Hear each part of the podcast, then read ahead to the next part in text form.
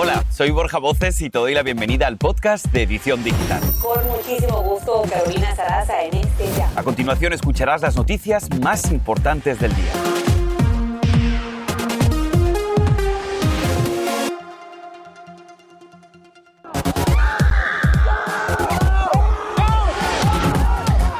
Los gritos de desesperación y el terror que vivieron en carne propia los asistentes al fatídico concierto en Houston. Piden una investigación independiente sobre la tragedia. Tenemos desarrollo y todos los detalles. Insólito, un par de madres dan a luz al bebé equivocado. ¿Cómo pasó? Se trata de una confusión en una clínica de fertilización y nosotros les tenemos los detalles. Y escuche esto, del escenario a la clínica. Una soprano latina dice que la pandemia la ayudó a encontrar su segunda vocación, compartir con los pacientes de COVID. Asegura que el trabajo es duro, pero es algo que aprendió de sus padres. Así comenzamos.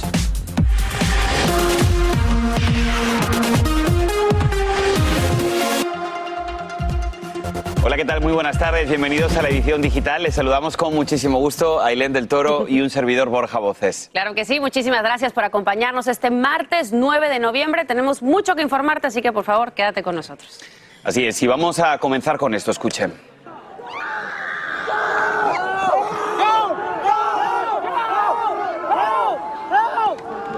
Absolutamente desgarrador. Son los gritos de desesperación y horror que experimentaron decenas de asistentes semiaplastados en una estampida humana durante el festival Astro World en Houston, donde murieron ocho personas. Los organizadores enfrentan ahora más de 20 demandas y sale a la luz que únicamente el director y el productor ejecutivo tenían autoridad para detener el evento. Por cierto, déjenme decirles que el rapero Drake rompe el silencio, dice que lo sucedido en este festival, eh, donde hizo una aparición sorpresa, es una tragedia devastadora. Y leo lo que escribió. Mi corazón está roto por las familias y amigos de aquellos que perdieron la vida. Esto lo publicó en Instagram. Y si les parece, ahora vamos a conectarnos a Houston con Pedro Rojas, quien tiene lo último de esta tragedia. Adelante, Pedro. Ailén, como tú lo has dicho, definitivamente poco a poco las reacciones aumentan, no solamente de los organizadores, sino también de las autoridades locales que han estado, por cierto, ausentes de la presencia de los medios. El alcalde de Houston incluso habló hace algunos minutos, dijo que habría que seguir investigando. Igual la jueza del condado, uh, Lina Hidalgo, también habló la noche de ayer diciendo que esperaba los resultados de las pruebas tóxicas y los resultados de las causas de muerte. Pero mientras esto continúa, ahora sabemos que el FBI se ha unido a la investigación para determinar si hubo una acción criminal por parte de los promotores de este evento, también por parte de Travis Scott, el cantante, o por parte de las autoridades que aprobaron los permisos para que se llevara a cabo este concierto. También poco a poco conocemos testimonios de quienes estuvieron allí tratando de pedir a todo, a todo grito que se detuviera este concierto. Uno de ellos es el joven Aiden Cruz, un joven hispano que se subió al escenario, trató de ingresar al escenario para tratar de exigir que se parara la presentación. Estas son partes de las palabras de este joven. I was I was pushing. I was I was fighting. I was fighting, and then I stopped because I, I, I was getting winded. I was using all the energy I had left in me, and, and I came to the point where I was accepting my death. Bueno, y como podemos escuchar, pues bastante dramática el relato de este joven Aiden Cruz. Y definitivamente, muchachos, como ustedes se puedan dar cuenta, definitivamente la investigación y la controversia continúa. Verdad que sí, las imágenes son tan, tan impactantes, dramáticas. Pedro, sabemos que entre los heridos, de hecho, hay un pequeño en condición crítica. ¿Qué se sabe al respecto? Así es, es un niño de solo nueve años de edad identificado como Ezra Brown, un niño que fue a este concierto con su papá. El niño estaba sobre los hombros del papá y en el momento en que se vino esta estampida de personas, lamentablemente el niño perdió el balance, cayó al suelo y terminó siendo pisoteado. De acuerdo a lo que se nos ha indicado, el niño está en un coma inducido en condición crítica en un hospital y ahora las autoridades han pedido que se una toda la comunidad para orar por él para que pueda tener un sanamiento rápido. Regreso con ustedes. Muchísimas gracias, Pedro. Vamos conociendo poco a poco los detalles y son aún más desgarradores.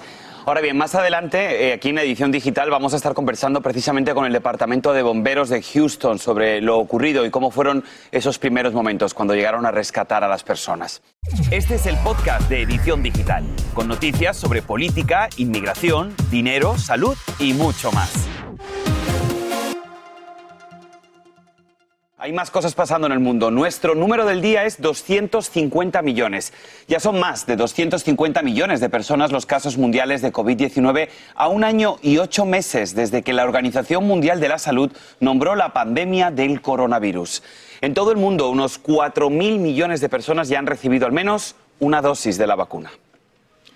Y hablando de ella, tan pronto como esta semana, Pfizer podría solicitar la autorización para el refuerzo de la vacuna contra el coronavirus para mayores de 18 años. Hasta ahora, la FDA solo ha autorizado los refuerzos para la mayoría de los adultos una vez que recibieron las dosis iniciales. Y escuche esto porque la ciudad de Nueva York está trabajando para satisfacer la enorme demanda de vacunas infantiles contra el COVID en las escuelas. Esto después de que comenzaron a ofrecerlas de manera gratuita a los niños de entre 5 y 11 años. Y además también, como ustedes saben, se les incentiva dándoles 100 dólares a los niños vacunados. Y hay señales prometedoras de dos pastillas contra el COVID que reducirían las hospitalizaciones y muerte justo cuando el país se prepara para una nueva ola de virus en invierno. Así que que no se te escape.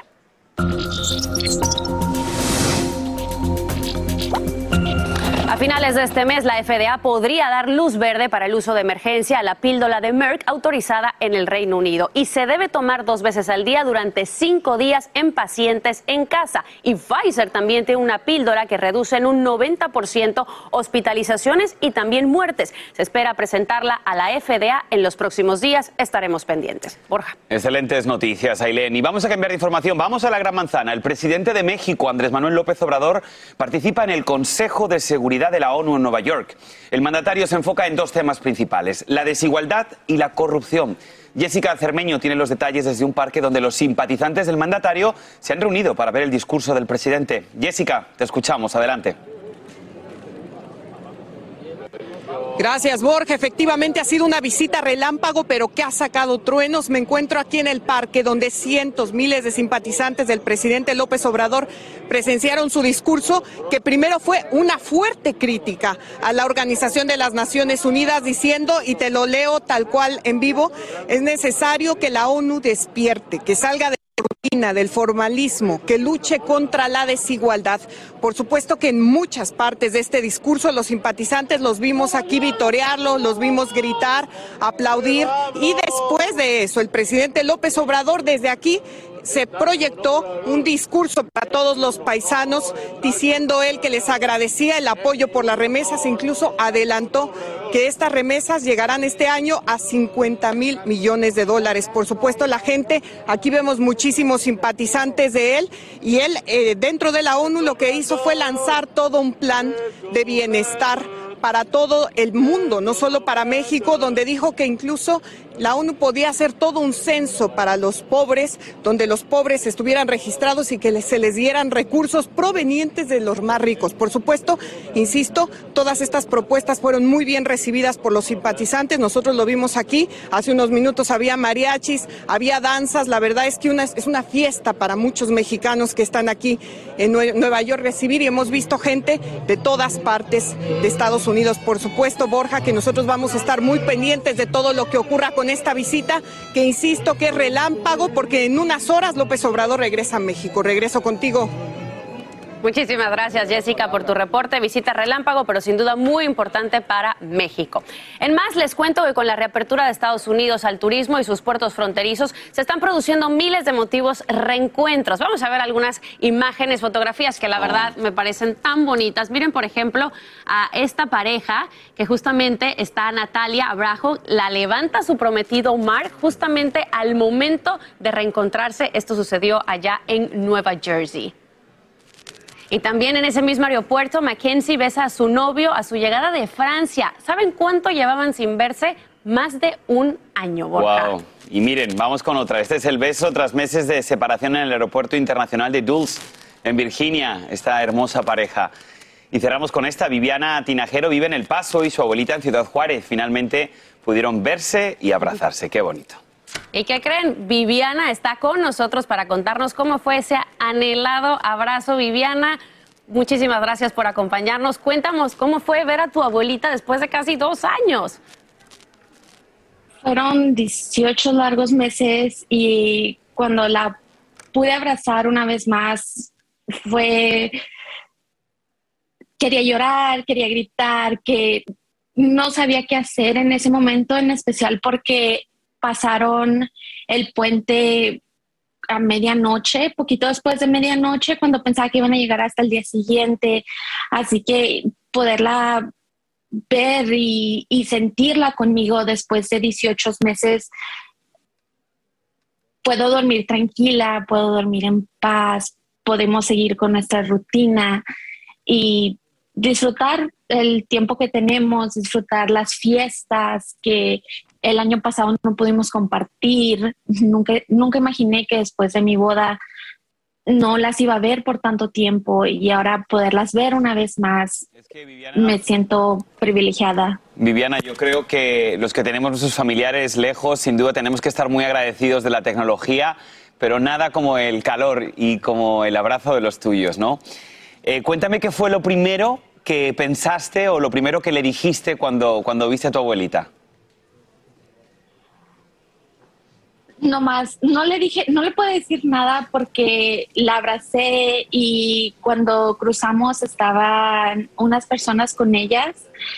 Y como era muy oscuro en el centro de la ciudad, yo estaba preocupada pensando si estaban bien. Y fue cuando nos dimos cuenta que eran unos reporteros y yo no estaba esperando eso, así que nos quedamos en shock y ya después cuando nos venimos a la casa, nomás estábamos hablando y abrazándonos y llorando y no lo podíamos creer. Pues Viviana, te queremos agradecer que hayas estado con nosotros aquí en la edición digital. Un fuerte abrazo para toda tu familia. Disfruta muchísimo de tu abuelita y de verdad que yo también me siento muy identificado con esta historia porque yo también ayer recibí a mis padres en el aeropuerto después de más de un año y medio sin que hubieran estado aquí en la ciudad de Miami y me siento muy identificado contigo. Así que espero que los disfrutes y que paséis un maravilloso tiempo en familia. Dios los bendiga. Igualmente. Gracias, Viviana. Bueno, vamos a seguir con más. Si es que la Asociación Americana de Automovilistas AAA dio una previsión de viajeros en carretera de 53.4 millones para los días de acción de gracias. Esto supone un aumento del 13% en relación al año 2020. El aumento de 6.4 millones de personas más se debe en gran parte a esta reapertura que estamos hablando del turismo y de los puertos fronterizos que estarán, por supuesto, más congestionados y se desata la indignación en redes y Twitter le pone un aviso al congresista republicano por Arizona Paul Gosar por incitar al odio. Esto tras tuitear un video de anime, por cierto, ya bloqueado, que lo muestra atacando violentamente al presidente Joe Biden y a la congresista demócrata Alexandra Ocasio Cortés, a quien hiere con una espada. Gosar tituló de esta manera el video. ¿Algún fanático del anime? También hay imágenes de inmigrantes en la frontera con otro texto que dice drogas, crimen, pobreza, dinero, pandillas, violencia y tráfico. La congresista calificó el video de absolutamente vergonzoso. Es increíble, ¿no? Que alguien, algún funcionario público tenga la dignidad de poner este video en sus redes sociales a modo de burla de tantos y tantas personas que luchan día a día por mejorar este país. Afortunadamente hubo repercusiones. Ahora, yo les pregunto, ¿se imaginan cuidar por cuatro meses a tu hijo recién nacido y luego enterarte que no es suyo? Bueno, no se pierdan los detalles de una pareja de California que está viviendo esto por una confusión increíble. Y ojo, no dejes que la llamada depresión de temporada te afecte. Aquí en Edición Digital te damos los mejores consejos para evitarla. Hay que estar siempre positivo, familia. Ya regresamos. Y ahora regresamos con el podcast de Edición Digital con las principales noticias del día.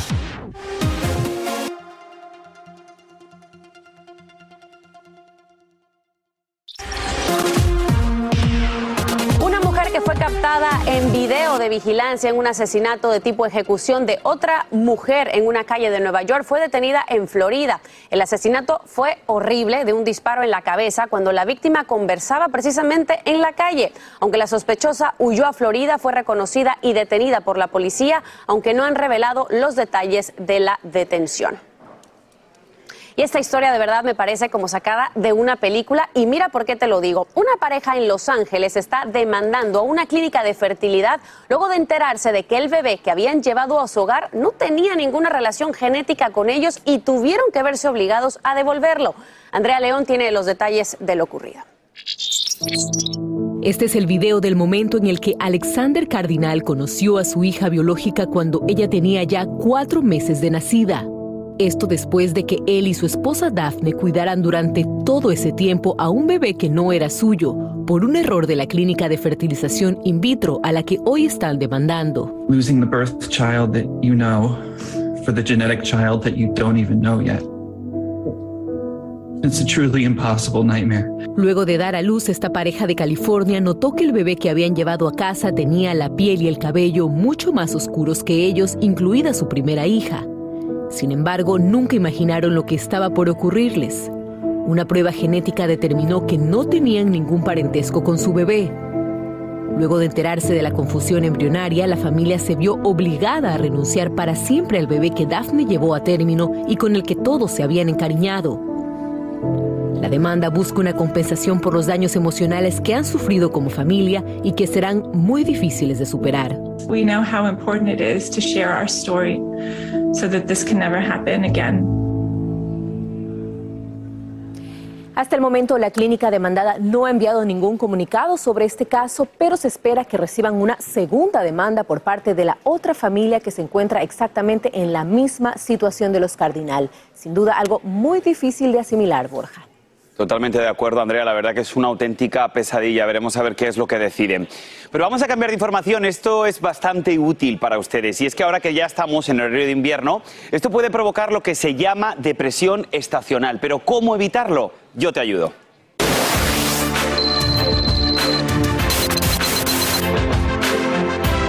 Que esta es la parte más difícil pero más importante. Lo mejor es crear una rutina para dormir entre 7 y 8 horas. Se recomienda no usar aparatos electrónicos al menos 30 minutos antes de meternos en la cama. Por ejemplo, les damos opciones. Pueden probar la terapia de luz por las mañanas. Esta luz hace que tu cerebro cree químicos como la serotonina, que es importantísima y que es conocida como la hormona de la felicidad. También es importantísimo que ustedes en casa practiquen ejercicio, aunque sea un poquito, porque esto alivia los síntomas de la depresión estacional. Así que hay que disfrutar familia y a ser felices. ¿Verdad que sí, Ailén? Claro que sí, mi Borja, aquí estaba apuntando, no celular, 7, 8 horas de sueño y hacer ejercicio. Hoy me empiezo a aplicar. En otros temas, hoy celebramos el Día Mundial de la Libertad. Sin embargo, en muchos países de América Latina está amordazada. En Nicaragua, por ejemplo, Daniel Ortega lleva más de 14 años en el poder y se quedará otros 5. Allí casi 40 opositores han sido detenidos este año. En Venezuela, la represión y el empeoramiento de las condiciones de vida han provocado severa crisis migratoria. Y en México, mi México, unos 50 periodistas fueron asesinados el, el 2020. Aquí estaremos, por supuesto, los medios de comunicación para exponer estos abusos de libertad en muchos países de América Latina. Vamos a hacer una corta pausa, tenemos mucho más. ¿eh? En breve, una cantante de ópera hispana nos cuenta en vivo cómo se reinventó durante la pandemia y cómo encontró su segunda vocación en la medicina. Vaya que sí, una historia que no se pueden perder, así que quédense con nosotros. Este es el podcast de Edición Digital, con noticias sobre política, inmigración, dinero, salud y mucho más.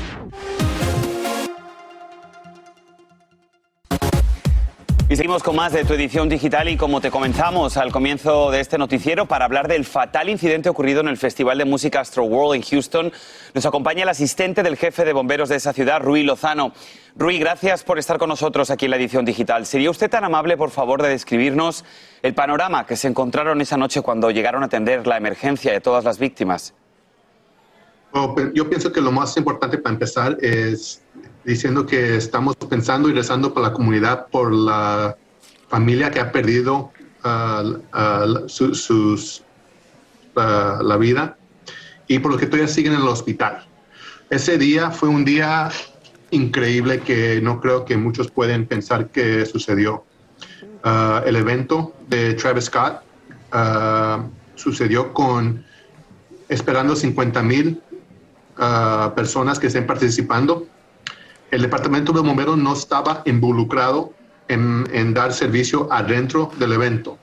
El evento uh, contrataron una agencia privada que, de, que pueda responder al servicio médico que sucede o que se necesita adentro del perímetro.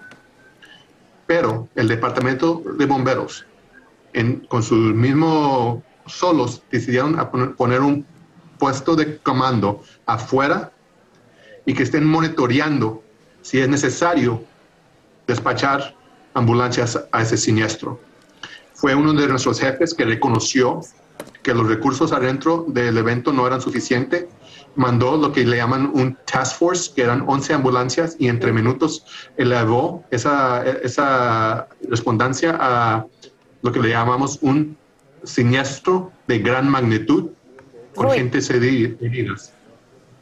Rui, me gustaría saber y me gustaría que nos narraras un poquito cuál fue la experiencia cuando llegaron a este lugar, qué fue lo que vieron, cómo reaccionó la gente. Pues tienes que pensar que nuestros bomberos están preparados, son uno de los mejores bomberos y paramédicos en el país. Cuando ellos llegaron, la policía los ayudó a entrar. Inmediatamente miraron que había mucha gente, no nomás herida, pero había gente desmayada y estamos teniendo que empezar resucitación cardiopulmonar en muchas personas. El departamento de bomberos tomó responsabilidad por la gente más grave, hizo los transportes al hospital y yo sé que las las acciones de esas mujeres y hombres del Departamento de Bomberos salvaron vidas ese día. Bien, Rui, pues queremos agradecerte de verdad que hayas estado aquí con nosotros, a juzgar por tus palabras. Queremos también agradecerte de parte de cualquier ser humano el que tu equipo también haya estado tan involucrado y haya salvado vidas, porque sin duda, si el, sistema secreto, o sea, el sistema de, seguridad privada no pudo afrontar toda esta crisis, gracias al equipo de bomberos de Houston, posiblemente eh, se hubiera narrado otra historia completamente diferente, ¿no? Sí, no, la verdad que vinieron a salvar un poco la situación que se estaba presentando, unos verdaderos héroes, como siempre, que vienen después al rescate. Muchas gracias. Bueno, vamos a cambiar de información para irnos un poquito más eh, relajados, más livianos, eh, después del noticiero y hoy para nuestro Transformation Tuesday. Quiero que escuchen esto, miren.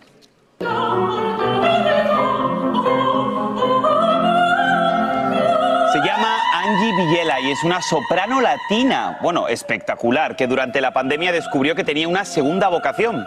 Y esta es trabajar en hospitales batallando contra el COVID-19. Angie está con nosotros. Bienvenida, Angie. Qué gusto que nos acompañes. Por favor, cuéntanos cómo te diste cuenta que además de cantar, pues querías luchar contra el COVID. ¿De qué manera lo estás haciendo? Bueno, hola, muchísimas gracias por la invitación y muchísimas gracias a todos ustedes. Estoy muy contenta de estar aquí. Y pues realmente fue algo de la nada. Eh, me inspiré, me inspiré a través de mis padres que son médicos en México y pues tuve la oportunidad de ver pues mucha tristeza. Este, vi mis, mis grandes amigos, este, maestros de toda Europa y maestros profesionales y mariachis morir y fallecer de un COVID y, eso me afectó mucho a mí. Entonces, pues yo tomé iniciativa y fui a la escuela a aprender a hacerme pues asistente médico y a también seguir en la escuela como químico. Entonces, ahorita estoy en educación y pues obviamente estoy con, mi profesión de música. Nos encanta tu historia, Angie, pero se nos acaba el tiempo, mi reina. Te mandamos muchos saludos y gracias. Gracias, Angie. Y así termina el episodio de hoy del podcast de Edición Digital. Síguenos en las redes sociales de Noticiero Univisión Edición Digital y déjanos tus comentarios. Como siempre, muchas gracias por escucharnos.